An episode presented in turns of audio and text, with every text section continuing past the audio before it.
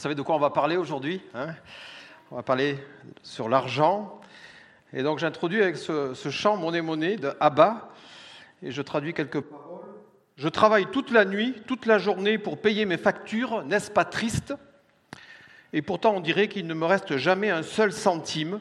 Quel dommage Et donc cette, euh, la chanteuse, enfin le texte euh, rêve, dit Ah, si je trouvais un homme riche, et à notre partie du champ, elle dit il faut que j'aille à Las Vegas ou à Monaco, où se trouvent des, des, casinos. Et le refrain, c'est l'argent, l'argent, l'argent doit être amusant dans l'univers des riches. L'argent, l'argent brille toujours dans l'univers du riche. Voilà un chant qui reflète, qui reflète le désir de beaucoup dans notre société, le désir de richesse, ce désir qui, est, qui semble agréable d'avoir de l'argent, qui ouvre des perspectives, et qui est un but pour beaucoup de personnes dans notre société. Alors, on aurait pu introduire par le chant des Pink Floyd, de Monet aussi, c'est un autre chant, qui est très critique, lui, par contre, euh, sur l'argent, hein, qui se rapproche un peu plus de notre morale. Et puis, il y a le chant de téléphone aussi, Argent trop cher, qui est aussi une critique. Je n'ai pas trouvé d'argent, de, chant chrétien sur l'argent, ça n'existe pas. Hein. Hein, Hector Arnera n'a pas fait d'argent sur le... Il a fait sur la nature, mais pas sur l'argent. voilà. L'argent, donc, c'est un thème qui traverse les millénaires, les générations euh, et, toute notre société euh, mondialisée. Un thème qui traverse la Bible, qui l'évoque énormément. Et la, la plupart du temps, le mot de richesse. Et donc, le système monétaire existe depuis des, des millénaires. L'argent circule depuis des millénaires. Et il est très pratique pour les échanges commerciaux. L'argent est aussi une mesure de richesse et par exemple, chaque année, il y a le classement Forbes en dollars des plus grandes fortunes de ce monde. Et le système monétaire aujourd'hui est très puissant, il est très puissant et il est très complexe. Et les pays sont tous, et je dis bien tous les pays sans exception, dépendants de ce système monétaire. L'argent fait partie des forces qui dirigent le monde,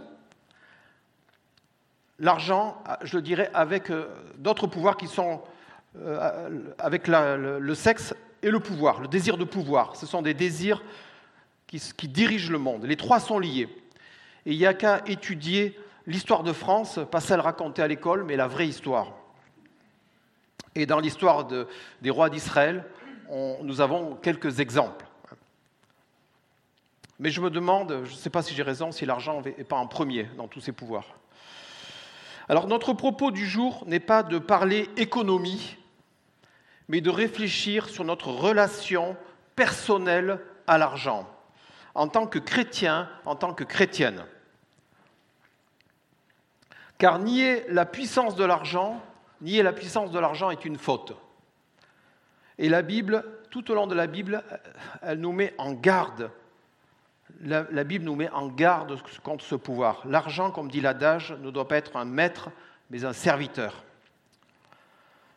En France, on n'aime pas les riches, même si beaucoup rêvent d'être riches, comme dans la, chanson d'Abba.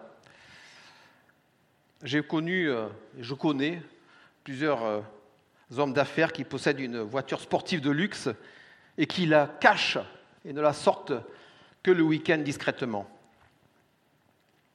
Mais nous sommes une France où on n'aime pas l'argent, on n'aime pas les riches. Mais il y a 25 millions de Français qui jouent au moins une fois au loto ou à l'euro million chaque année. Dans le milieu chrétien, enfin celui que j'ai connu, c'est une question tabou. Il ne faut pas parler d'argent, même si tout le monde y pense. On juge sévèrement les signes extérieurs de richesse, peut-être moins aujourd'hui, je ne sais pas. Les médias, eux aussi, parlent beaucoup d'argent, et puis euh, les journaux, bien sûr, et puis dans mon entreprise, dans nos entreprises, on en parle tous les jours, on parle tous les jours d'argent. Hein. Alors on ne dit pas argent, hein. dans mon entreprise on ne dit pas argent, on dit chiffre, hein. mais c'est pareil. Alors donc tous les jours, moi aussi, je dois consulter mes tableaux de bord, mes chiffres, hein, voir si je suis objectif, euh, qu'est-ce que je dois mettre en œuvre pour réaliser ces chiffres, euh, euh, pour que l'entreprise performe, mais aussi pour que nos chefs et tout le monde et ses primes. Hein, c'est très important. Hein. Donc voilà, c'est la course, la course aux primes, la course à l'argent. Alors les riches, on pense toujours que ce sont les riches qui pensent beaucoup à l'argent. Mais les pauvres aussi pensent à l'argent. Il n'y a pas que les riches qui pensent à l'argent. Les pauvres aussi pensent à l'argent.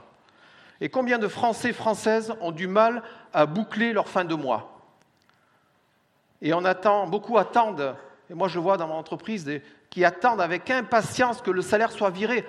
Et j'entends, ah, ça y est, on a été viré. Euh, Ce n'est pas de virer l'entreprise, hein, c'est-à-dire que l'argent est arrivé sur le compte. On attend avec impatience que le salaire arrive sur notre compte. Et tout, que, que dire de tous les SDF, les réfugiés Les syndicats, au cours des décennies, se sont battus pour obtenir des augmentations de salaire. Ils se sont battus aussi pour avoir de meilleures aides sociales. Les Restos du Cœur ont fait récemment appel aux dons et un riche homme d'affaires a fait un énorme don et cela a fait polémique. Compliquer l'argent en France.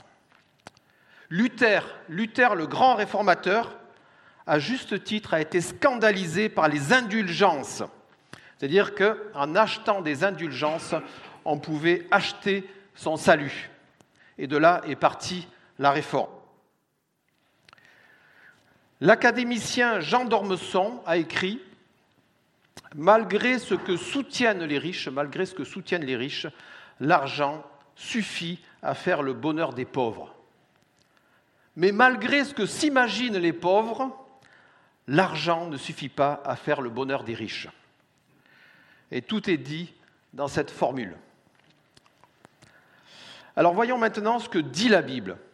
Et elle en parle dès le Pentateuque, et en particulier dans le décalogue. Et donc ce sera les quatre points de ma réflexion. Alors je dis par avance qu'il y aurait énormément de choses à dire, on ne va pas pouvoir tout dire. Vous avez dit Eric, il n'a pas dit ça, il n'a pas cité CLRC, tout ça.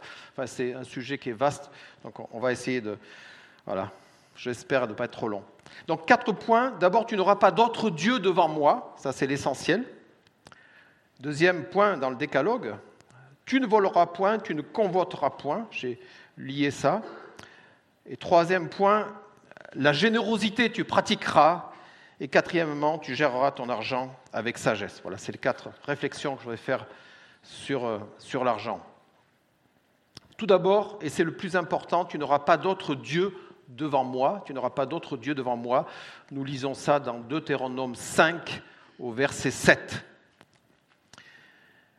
Et dans le discours des béatitudes, Jésus enseigne au Matthieu 5, verset 14, Personne ne peut être esclave de deux maîtres. En effet, ou bien on détestera l'un et on aimera l'autre, ou bien on s'attachera à l'un et on méprisera l'autre. Et vous ne pouvez être esclave de Dieu et de Mammon. Alors Mammon est un terme araméen qui signifie richesse et avarice, les deux sont liés. Et, et cette richesse est personnifiée en un Dieu. Voilà, ce Dieu qui est appelé Mammon, qui est cité aussi dans la littérature juive et qui est bien sûr péjoratif. Et cet enseignement du Christ est magnifiquement illustré par la rencontre de Jésus du homme riche au Matthieu 19. Ce jeune homme qui arrive très malheureux devant Jésus, qu'est-ce que j'ai tout fait? Il a dit, j'ai obéi à toute la loi et les prophètes, mais je suis toujours malheureux, qu'est-ce que je dois faire? Et Jésus lui dit, va, vends tout ce que tu as, donne-le aux pauvres et tu auras un trésor dans les cieux puis viens et suis-moi. Et après avoir entendu ces paroles, le jeune homme s'en alla tout triste, car il avait beaucoup de biens. Ce jeune homme a choisi le Dieu argent et pas Jésus. Beaucoup de gens, d'hommes, de femmes d'affaires, des politiques, des personnes aussi plus simples, hein, ont une obsession, c'est de faire de l'argent. Moi j'en connais des gens qui ont l'obsession de faire de l'argent. Alors parfois tout à fait légalement, parfois en employant des moyens frauduleux, ou les deux. Hein. Dans nos entreprises, nous connaissons tous des personnes qui font carrière, qui grimpent les échelons en cherchant les gros salaires à cinq chiffres. Et cette carrière se fait souvent au détriment de la vie de famille et de tout autre engagement social, car on n'a pas le temps, on ne peut pas tout faire. Combien de dictateurs ont rempli leurs comptes en Suisse ou dans des paradis fiscaux au détriment de leur pays très pauvre? Voilà, certains hommes ou femmes sont doués dans les affaires, et moi j'en ai connu des gens qui sont vraiment très doués là-dedans. et qui prospèrent, et certains ont consacré toute leur vie à bâtir un empire industriel. Mais il existe aussi des personnes bien plus simples qui, au prix de beaucoup de privations, de beaucoup de privations, ont rempli leur bas de laine, comme on dit. Et j'ai un exemple en tête euh, d'héritiers qui ont été très surpris, très très surpris de l'argent accumulé par leurs parents, des gens vraiment des gens du peuple. Alors ce n'est pas le fait d'accumuler de la richesse qui est un péché. C'est pas la Bible ne dit pas euh, ne dit pas cela. Mais, mais ce sont les péchés que cela engendre. Les péchés dans la façon de le constituer, dans l'utilisation, dans le but de tout cela. À quoi ça sert d'accumuler? Alors la convoitise, nous en parlerons après, l'avarice, le manque de générosité, nous en parlerons aussi, la recherche de domination par le pouvoir que donne l'argent, une vie dissolue par l'accès aux plaisirs du monde, et c'est vrai que quand on a beaucoup d'argent, on a accès à des plaisirs que tout le monde n'a pas accès, et en particulier, on peut parler de la jet set. Hein. Moi, j'ai une collègue de travail qui, était une jolie femme, donc qui fréquentait beaucoup ces milieux. Elle était invitée dans ces grandes soirées là, sur la côte d'Azur, où voilà, tout est permis. La recherche de protection, le sentiment de confiance que donne l'argent. Et au final, le fait que de rechercher le service de Dieu est secondaire et n'est plus un but. On sert la richesse en premier lieu. Dieu ensuite est souvent Dieu pas du tout, hein, la richesse d'abord. La richesse peut donner un, pouvoir incroyable et il est tentant d'y avoir recours. Et ce pouvoir est au détriment du plus pauvre, qui ne peut rien contre le riche, qui est dépendant de lui souvent. Garder des relations simples avec un moins riche est compliqué. La richesse donne de l'orgueil, de l'assurance et éloigne de la réalité des plus humbles. Alors il ne s'agit pas d'être milliardaire, hein, mais déjà un foyer de cadre est bien éloigné de la réalité d'un smicard. Un jour, un pasteur m'a dit qu'une personne riche faisait l'essentiel du budget de son Église par ses dons. Et il disait que cela restreignait, sa liberté d'opinion, forcément. J'ai connu des gens aisés, même riches. Hein. quand je dis riches, c'est des gens qui, ont des fortunes, qui sont rentiers, qui voyaient défiler chez eux les missionnaires, les responsables d'œuvres chrétiennes pour demander des fonds, par exemple dans certains coins horlogers de Suisse. Alors bien sûr, cela fausse des relations. Et j'ai connu un pasteur qui est allé voir un homme très riche en Suisse et qui il est passé lui dire bonjour et au bout d'un moment de la, conversation, le, monsieur lui a dit mais de quoi as-tu besoin? Il a dit non mais j'ai besoin de rien, je vais juste te dire bonjour. Le gars était tellement habitué à ce qu'on lui demande de l'argent qu'il se demandait pourquoi il venait. Voilà, ça fausse les relations. Et dans les familles aussi, dans les familles, cela modifie aussi les relations. Un parent aisé, quelqu'un qui a réussi, comme on dit dans le monde, et qui aide les autres membres de la famille, va être traité forcément avec plus d'indulgence. On n'osera pas lui dire tout ce qu'on pense de lui, hein, parce qu'on a besoin de lui. Et moi, je l'ai vécu dans ma propre famille. Jérémie 9, verset 22, il est dit que le riche ne tire pas fierté de sa richesse. Que le riche ne tire pas fierté de sa richesse. Et puis on a le passage bien sûr dans Jacques, Jacques 1, alors Jacques qui, est très sévère avec les, riches. Jacques 5, verset 1 à 6. Donc c'est sur la domination des, des, plus riches. À vous maintenant les riches, pleurez, hurlez à cause des misères qui viennent sur vous. Votre richesse est pourrie, vos vêtements sont mités, votre or et votre argent sont rouillés. Leur rouille sera pour vous un témoignage. Elle dévorera votre chair comme un feu dans les derniers jours, vous avez amassé des trésors. Il crie le salaire dont vous avez frustré les ouvriers qui ont moissonné vos champs, et les clameurs des moissonneurs sont parvenues jusqu'aux oreilles du Seigneur. Vous avez vécu sur la terre dans le confort et le luxe. Vous êtes repus au jour de la tuerie. Vous avez condamné, vous avez assassiné le juste. Il ne vous résiste pas. C'est une critique sur ces riches qui ne pensent qu'à l'argent. Votre richesse est pourrie aux yeux de Dieu. dit le Seigneur. Proverbe 11, verset 28, Celui qui met sa confiance dans ses richesses tombe, le juste s'épanouit comme le feuillage. Et 1 Timothée 6, verset 10, Car l'amour de l'argent, car l'amour de l'argent est la racine de tous les maux. Et quelques-uns, pour s'y être adonnés, se sont égarés loin de la foi et se sont infligés eux-mêmes bien des tourments. Et c'est la chanson, je pense à la chanson de Starmania, vous allez dire, il écoute beaucoup les chansons, je ne suis pas le seul. Hein. Starmania, le blues du, du, businessman qui dit Je ne suis pas heureux, mais j'en ai l'air. Et les journaux People regorgent de ces histoires, nous les connaissons, on ne va pas les raconter ici.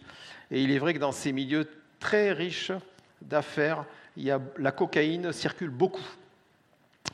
ça montre bien, ça reflète bien que le bonheur n'est pas avec, forcément avec l'argent. Viens et suis-moi, dit Jésus au jeune, homme riche. Viens et suis-moi.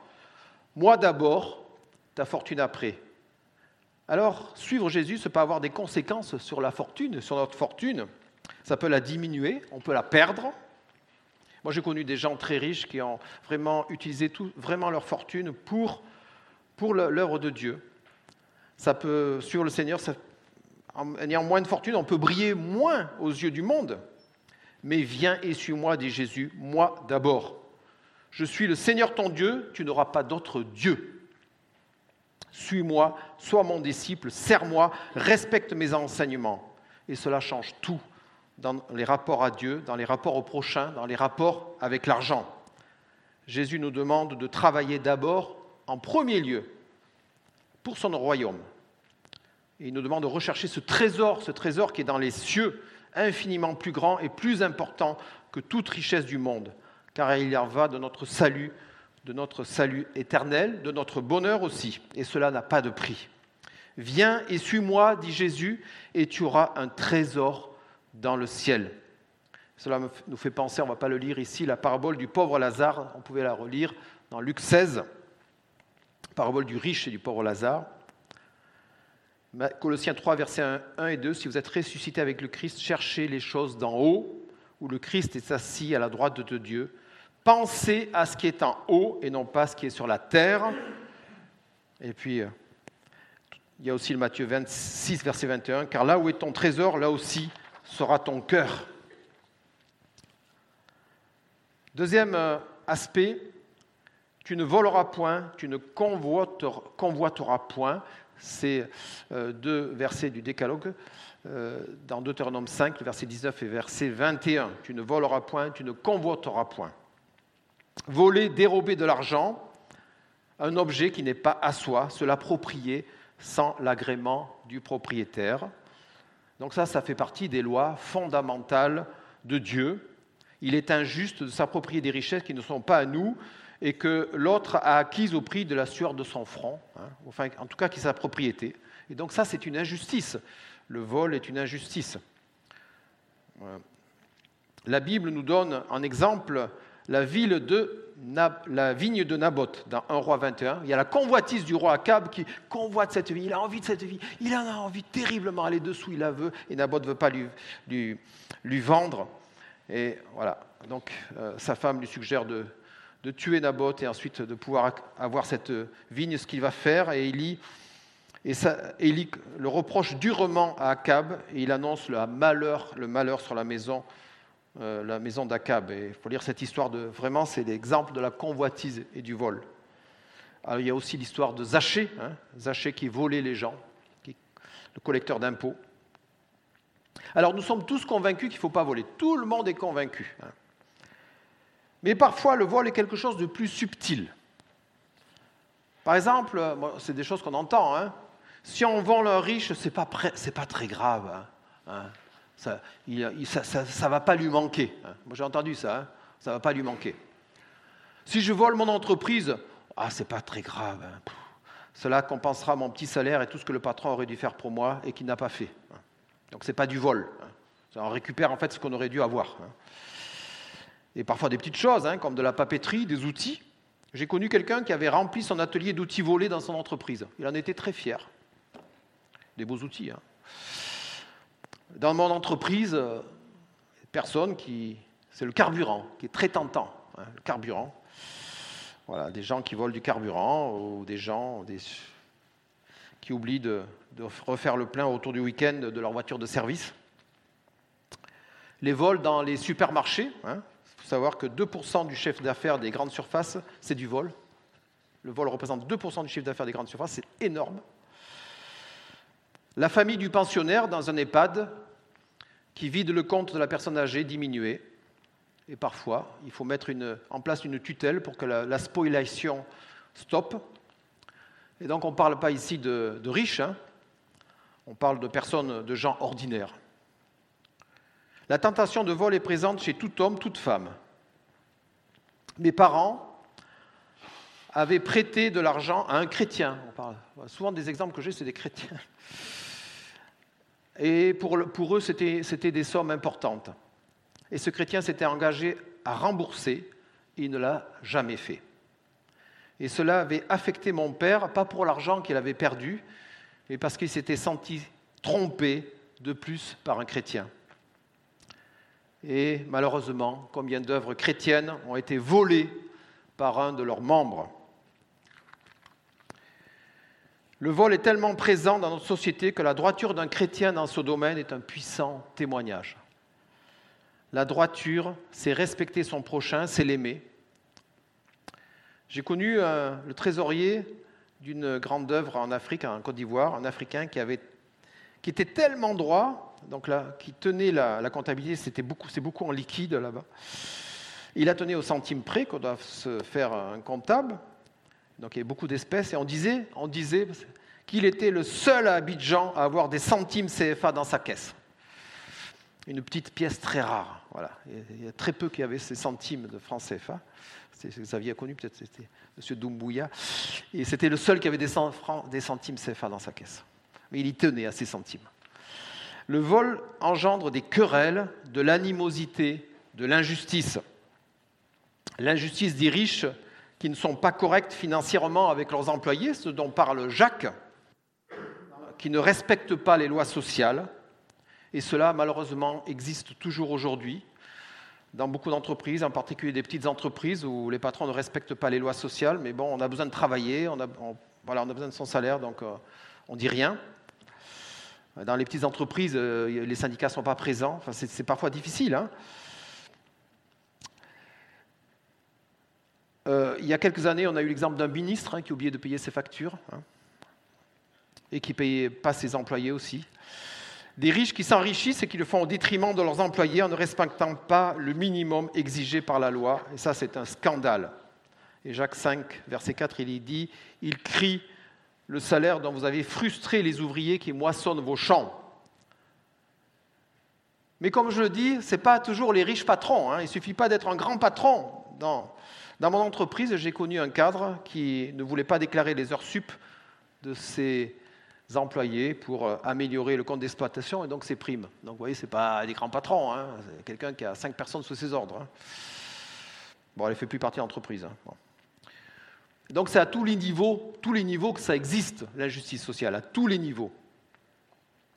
Et que dire de la fraude fiscale on parle beaucoup de grandes entreprises, un sujet complexe, en plus lié à la, mondialisation. Mais il y a des entreprises plus modestes. Fraude, dissimuler du chiffre d'affaires est un sport national. Préférer les espèces.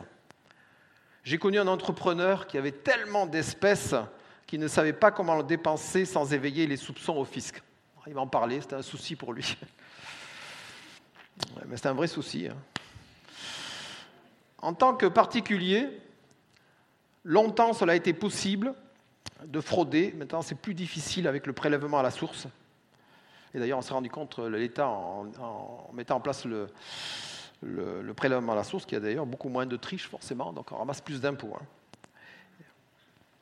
Mais il y a toujours des possibilités de triche. Hein.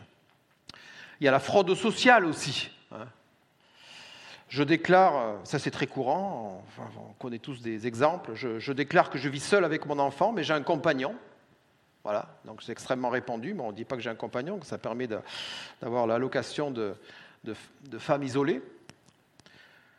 Un autre exemple qui est courant, euh, malheureusement aussi dans les milieux chrétiens. Je suis veuf, je vis avec euh, une amie, nous ne voulons pas nous remarier car elle et moi allons perdre la pension de reversion du conjoint décédé. C'est des choses qu'on connaît. Il y a d'autres exemples. Je suis pré-retraité, et donc vous savez, quand il y a des, des mesures de pré-retraite, on doit s'engager pour bénéficier de cette mesure de ne pas avoir d'autres revenus. Hein. On ne doit pas travailler. Mais je travaille au black. Hein.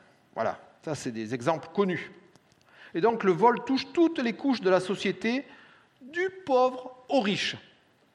Et c'est une plaie qui force les relations, qui appauvrit la personne ou l'organisme spoilé. Jésus lui était un exemple, il a payé l'impôt, il n'a pas fraudé fiscalement. Hein. on le voit dans Matthieu 17, verset 24. Jésus a payé l'impôt et il sous-entend que c'est un impôt injuste, hein, c'était imposé par les Romains, mais il a payé. Et il a payé, il donne la raison, pour que nous ne soyons pas une occasion de chute.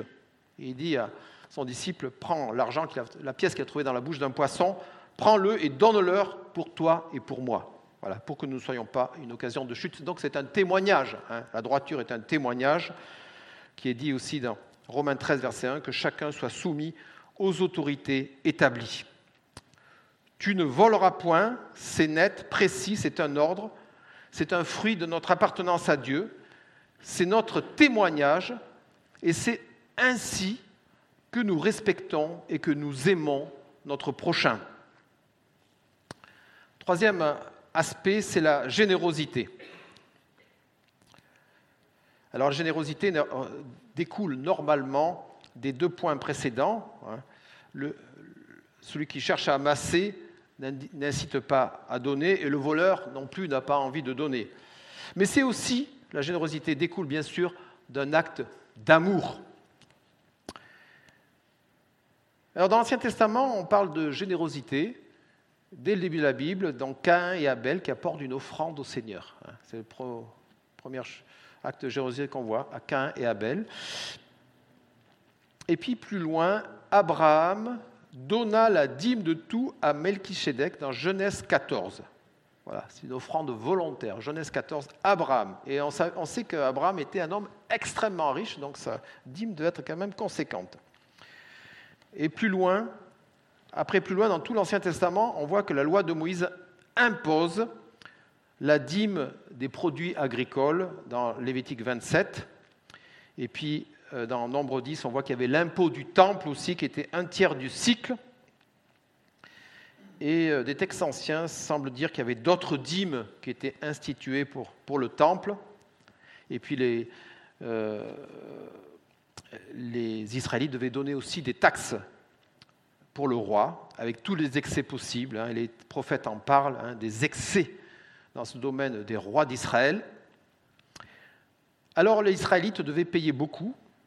La plupart de cela, c'était sous la contrainte. Hein. Il n'y avait pas de liberté certainement pas toujours avec joie. Euh, la dîme était imposée pour les Israélites. Alors ils l'ont pas toujours fait parce qu'on voit que Néhémie a dû euh, là-dessus euh, leur, demander de, se rappeler qu'ils devaient donner la dîme pour le temple. Ils avaient, parfois ils oubliaient de le faire. Et donc ils ne faisaient pas toujours avec joie, mais ils le faisaient. Et ceux qui pouvaient, on le voit beaucoup d'exemples dans, l'Ancien Testament, il y avait des offrandes volontaires. Là aussi, il y avait des offrandes volontaires possibles, on l'a vu pour, pour construit le tabernacle, il y a eu la construction des temples, la reconstruction du temple avec Néhémie, il y a eu beaucoup d'offrandes volontaires. Donc il y avait des offrandes volontaires qui étaient possibles. Donc il y avait quand même beaucoup d'obligations dans ce régime théocratique de l'Ancien Testament. Et il y avait des obligations comme nous les connaissons aujourd'hui avec notre système fiscal. Et donc avec le Nouveau Testament, tout cela change. Hein. Le Nouveau Testament ne parle plus de dîme, mais il parle de générosité. Et c'est là toute la différence. Voilà. Il y avait l'obligation, et là, c'est différent, c'est la générosité qui est liée à la liberté d'offrir. On ne donne plus pour l'œuvre de Dieu sous la contrainte, mais selon son cœur, et avec joie, comme Abraham le fit d'ailleurs avec Melchisedec. Nous lisons euh, l'offrande qui est collectée pour l'église de Jérusalem, Paul, dans 2 Corinthiens 8, et il parle de l'église de Macédoine, qui était une église avec des gens euh, qui, étaient, modestes, et il dit, il parle de leur, leurs dons, leur joie débordante et leur profonde pauvreté ont fait abonder la richesse de leur générosité. Ils étaient tous pauvres, mais ils ont tous donné, et ça, c'était une richesse. Leurs dons étaient une, une véritable richesse pour l'Église de Jérusalem. Et plus loin, 9, verset 6, en fait, celui qui sème peu, moissonne peu, et celui qui moissonne largement, moissonnera largement. Que chacun donne comme il l'a résolu en son cœur, sans tristesse ni contrainte, car Dieu aime celui qui donne avec joie. Voilà, c'est toute la différence avec l'Ancien Testament. Hein. il nous est demandé de donner largement, sans contrainte. Donc c'est là qu'il faut faire attention au phénomène sectaire euh, euh, dans les, mouvements sectaires religieux, on doit donner souvent sous la contrainte. Et on doit donner avec joie. Si on donne avec joie, c'est qu'on aime le Seigneur ou qu'on aime son prochain. Hein.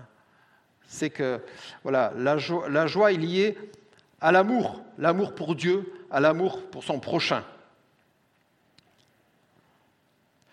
Alors il y a une question, alors je marche sur des œufs, mais enfin, voilà, je vais, l'aborder. Hein. Alors, est-ce qu'il faut donner la dîme 10% de ses revenus? Hein, C'est une bonne question. Hein. Alors, rien n'est enseigné en cela par les apôtres. Alors, je dirais que 10%, c'est beaucoup pour quelqu'un qui vit avec les minimums sociaux et qui, le 15 du mois, ne sait pas comment il va pouvoir manger le reste du mois. 10%, c'est facile pour un couple de cadres. Et peut-être qu'un gens avec des revenus euh, importants pour en donner beaucoup plus que 10%. La situation pour un même salaire est différente d'un foyer qui a, qui a, des enfants, qui a un crédit maison, pour celui qui a plus d'enfants à la maison, qui a plus de crédit maison. Les situations sont extrêmement diverses. Nous connaissons des riches qui ont donné beaucoup plus. Et euh, il y a quelques décennies, il y avait le livre de l'américain M. Le Tourneau, un homme d'affaires américain, qui raconte dans un livre qui s'appelle Dieu dirige mes affaires, qu'il donnait 50% de ses revenus. il n'était pas au SMIC, hein. il donnait 50% de ses revenus à l'œuvre de Dieu. Et il est possible de tout donner. On voit l'exemple de Jésus qui demande aux gens nourrices de tout donner. Alors, je citais deux personnes qui ne sont pas des chrétiens, hein. Bill Gates et Mick Jagger, qui ont dit qu'ils donneraient toute leur fortune pour les bonnes œuvres à leur mort, toute leur fortune sera léguée à des bonnes œuvres. Alors il est vrai que dans le, Nouveau Testament, les apôtres ont une exigence plus grande pour ceux que, pour ceux que Dieu a permis d'être riches. Pour cela, il y a une exigence encore supérieure. 1 Timothée 6, verset 17, enjoint à ceux qui sont riches dans le monde qu'ils fassent le bien, qu'ils soient riches de belles œuvres, disposés à partager, solidaires, s'amassant ainsi comme trésor un beau fond pour l'avenir, afin de saisir la vraie vie. Et ce que j'aime bien, de belles œuvres, c'est-à-dire de, belles choses, avec, disposées à partager et solidaire, la solidarité. J'aime bien ce mot. Alors bien sûr, nous avons tout l'exemple, tout aussi l'enseignement de Jacques à ce niveau. Alors le contraire de la, de la générosité est l'avarice, l'accumulation de biens pour le plaisir d'accumuler de l'argent sans en faire usage. Et j'ai connu malheureusement des personnes avares qui ont rendu ainsi malheureuse leur famille. Oubliez l'amour du prochain. Jésus enseigne en Luc 12, verset 15, Gardez-vous de toute avarice, car même dans l'abondance, la vie d'un homme ne dépend pas de ses biens. Une chose est sûr, et là l'enseignement est sûr, la Bible nous demande d'être généreux, que l'on soit pauvre ou que l'on soit riche, la Bible nous demande d'être généreux. Et cela donc ne s'adresse pas qu'aux riches. C'est nous tous, enfants de Dieu, qui sommes appelés à la générosité. Et dans la notion de généreux, il y a la notion de largesse et la notion aussi de désintéressement. La générosité, c'est une part significative de notre budget familial mis à part pour l'œuvre de Dieu et pour les bonnes œuvres. Et ce n'est pas une aumône, hein, les quelques euros qu'on trouve dans sa poche, qu'on donne comme ça. Cela doit être réfléchi. Et à chacun, c'est ça, c'est la liberté que nous avons dans l'Ancien Testament, c'est à chacun de déterminer, d'apprécier quelle doit être notre générosité. Voilà. C'est à chacun. C'est ça aussi la difficulté hein, de la liberté. C'est à chacun de déterminer. C'est la liberté du chrétien. Et ça ne doit pas être fait sous la contrainte. Dieu attend de nous que nous soyons généreux pour faire avancer son œuvre sur la terre. Et si ce ne sont pas les chrétiens qui donnent pour l'œuvre de Dieu, qui est-ce qui donnera pour ses œuvres Et heureusement, nous voyons dans l'Église et dans les œuvres chrétiennes que Dieu a mis de la générosité dans le cœur des croyants, et pour certains plus encore, et certains vraiment le don de générosité. Et l'exemple suprême, c'est l'exemple cité par le Christ dans Marc 12, verset 41, l'exemple de cette veuve. Et euh, il dit, car tous ont donné de leur, de leur abondance, mais elle a mis de son manque tout ce qu'elle possédait pour vivre, de son manque. C'est-à-dire que même cet argent, même il lui manquait de l'argent pour finir la fin du mois, mais ce qu'elle avait, elle a tout donné. Quel exemple? 100%. Là, elle n'est plus dans la dîme, elle est 100% là. Une générosité qui doit être pratiquée avec joie, la joie de donner, la joie de celui qui aime, et je dirais la joie de donner sans attendre en retour des richesses supplémentaires de la part de Dieu. Moi, ça me gêne, j'ai entendu ces réflexions. Oui, je donne au Seigneur, mais le Seigneur va, me redonner ce que je lui ai donné. Ça, j'aime pas trop. enfin, j'aime pas. Je suis pas d'accord avec ça. Je dis, quand on donne, on s'appauvrit pour le Seigneur, mais on le fait avec joie. On n'attend rien en retour. On donne par amour pour Dieu, on donne par amour pour son prochain donner pour l'avancement de son royaume et donner aussi pour aider les plus faibles. On peut lire ça dans Acte 20 au verset 35. Et puis pour terminer, j'ai intitulé Tu géreras avec sagesse ton argent. Alors, ce que je dirais que si l'argent n'est pas géré, si l'argent n'est pas géré, c'est lui qui devient le maître et peut ainsi entraîner la personne dans des situations périlleuses. Et on, en parlait avec ma fille encore récemment dans la voiture. Des gens qui sont dans des situations extrêmement compliquées parce qu'ils n'ont pas géré leur budget avec sagesse. Gérer son argent, ce n'est pas aimer l'argent, mais c'est réfléchir à son utilisation. C'est de la sagesse. Une des actions euh, de l'armée du salut à la fin du 19e, début du 20e en, Angleterre, c'était d'apprendre aux nouveaux convertis, donc ils, donc ils prêchaient l'évangile dans les milieux extrêmement défavorisés, aux ouvriers pauvres de mieux gérer leur salaire en ne le dilapidant pas dans le jeu et la boisson. Et naturellement, les ouvriers chrétiens s'en sortaient ainsi mieux que leurs collègues. Ceux qui travaillent dans le social voient des situations catastrophiques de gens qui se sont perdus dans les crédits à la consommation et dans des trains de vie bien au-dessus de leurs moyens. Combien de grands footballeurs, de gagnants du loto qui ont gagné des fortunes sont aujourd'hui ruinés. Nous avons entendu des discours soi-disant spirituels méprisant la gestion de l'argent en disant que le Seigneur pourvoira. Moi, je dis que c'est l'enseignement de la parabole des vierges folles. il faut se rappeler la gestion de Joseph. La c'est intéressant, hein, comme Joseph a géré l'Égypte. Euh, le Seigneur lui a dit à sept ans d'abondance, sept ans de famine. Il n'a pas dit, bon, on va bouffer tout ce qu'il y a, puis après le Seigneur pourvoira, Amen, Alléluia. Non, il a dit non, il y a sept ans d'abondance, on va économiser. On va économiser parce qu'il va y avoir des temps durs, il faut économiser, il faut mettre de côté. Et c'est ce qu'il a fait.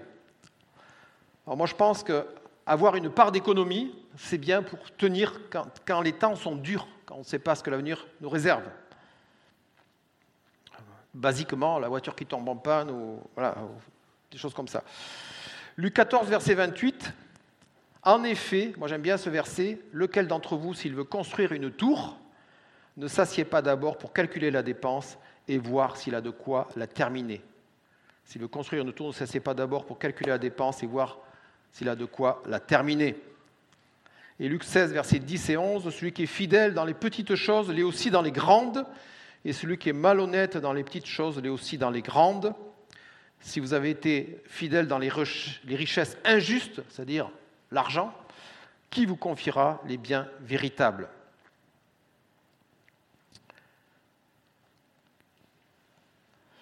Notre, En notre qualité de chrétien, notre qualité de chrétien, de chrétienne, s'exprime dans la gestion que Dieu nous confie, car tout ce que nous avons appartient à Dieu. 1 Corinthiens 10, verset 20, car la terre est au Seigneur et tout ce qui lui appartient. Il faut savoir que tout ce que nous avons, c'est le Seigneur qui nous l'a donné. Et Dieu nous demande d'avoir de la sagesse aussi dans cette gestion, comme c'est exprimé aussi dans la parabole des talents. Hein. Dieu qui confie des talents, hein, il demande de gérer ses talents. Il y a celui qui fait rien, puis autres qui essaie de faire quelque chose avec. Et la sagesse que Dieu nous donne doit se manifester dans ce domaine. Et c'est aussi un témoignage pour les gens du dehors, mais aussi pour notre propre famille. Et même dans ce domaine, et souvent les gens de l'extérieur ne voient pas ce qui se passe dans les familles, mais nous avons tous exemples dans les familles de personnes qui n'ont pas été sages dans ce domaine, hein, et ça retombe sur les autres membres de la famille. Et dans ce domaine, on doit montrer notre amour pour nos proches. Alors, le temps passe. Je dis, je dis, il y aurait beaucoup de choses à dire. On ne va pas tout dire. Le temps est compté. Alors, bien sûr, on pourrait parler de la reconnaissance à Dieu pour nos biens, notre travail, quelle que soit notre fortune. Et c'est une grâce. Tout ce que nous avons, c'est une grâce de Dieu. Il faut être reconnaissant. Il faut vraiment être reconnaissant. Et une des premières reconnaissances, on a l'habitude de le faire dans, nos foyers chrétiens, c'est de remercier Dieu au début du repas. Ça paraît tellement simple. On va manger, Seigneur, je te remercie pour ce repas. Merci de le bénir. C'est rien du tout. Mais il y a combien de gens qui meurent de faim au travers du monde? Combien de gens qui meurent de faim? Combien de gens qui n'ont pas de toit au-dessus d'eux? Combien de gens qui n'ont pas l'eau courante qui c'est... Voilà, il faut, être reconnaissant pour ce que le Seigneur nous donne. Et puis, c'est, un, une.